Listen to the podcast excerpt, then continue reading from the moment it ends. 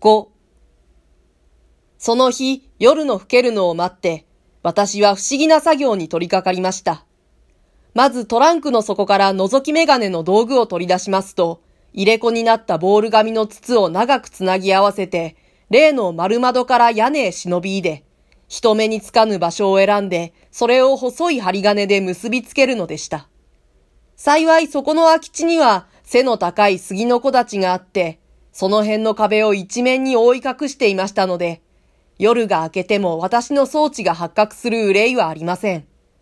のみならず、そこは家の裏側にあたる場所ですから、めったに人の来るようなことはないのです。盗賊のように木の枝を伝ったり、浴場の窓から忍び込んだり、私は暗闇の中で夢中になって働きました。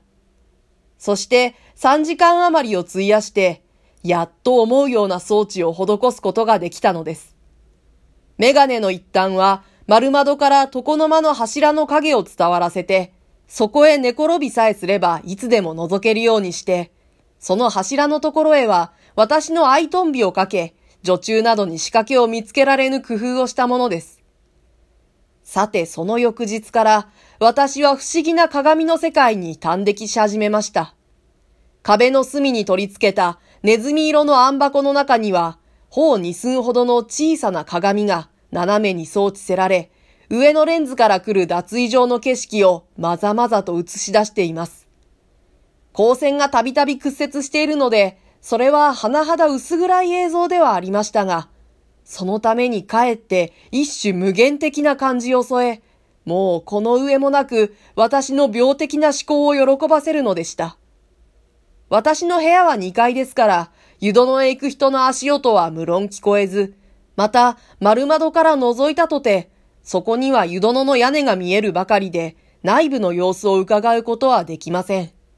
それゆえ、いつその脱衣場へ人が来るか、鏡の面を注意している他には知るべきよすがもないのです。そこで、私はちょうど魚を釣る人が、浮きの動くのを待ちかねて、その方ばかり見つめているように、朝起きるとから部屋の隅に寝転んで小さな鏡を凝視するのでありました。やがて待ちに待った人影がちらりと鏡の上にひらめいたとき、私はどんなに胸を躍らせたことでしょう。そしてその人が着物を脱ぐ間、湯を出てから体を拭いている間、今にも変わったことが起きるか、今にも変わったことが起きるかと、どんなに待ちかねたことでありましょう。ところが、私の予想は多くの場合裏切られて、そこに現れた男女は、ただそれが不思議な薄暗い鏡の表面にうごめいているという興味の他には、何の変わった様子も見せてはくれないのでした。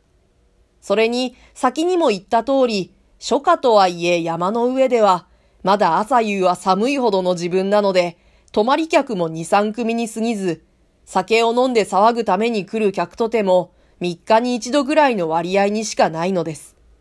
したがって入浴者も少なく、私の鏡の世界は湖水の景色と同じように、何とも寂しいものでありました。